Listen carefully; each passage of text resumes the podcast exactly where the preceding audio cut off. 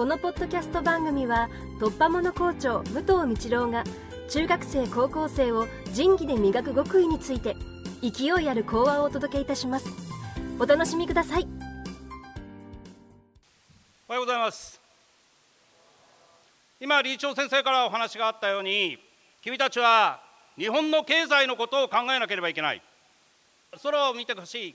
今天候が不順になって環境問題も大きな問題になってる。そういうことも考えてもらわなきゃいけない。そのことについてみんなは確かにそうだって思うと思う。だけど本校において2学期僕らがやることは自分たちができるちっちゃなことを確実にやっていくことだ。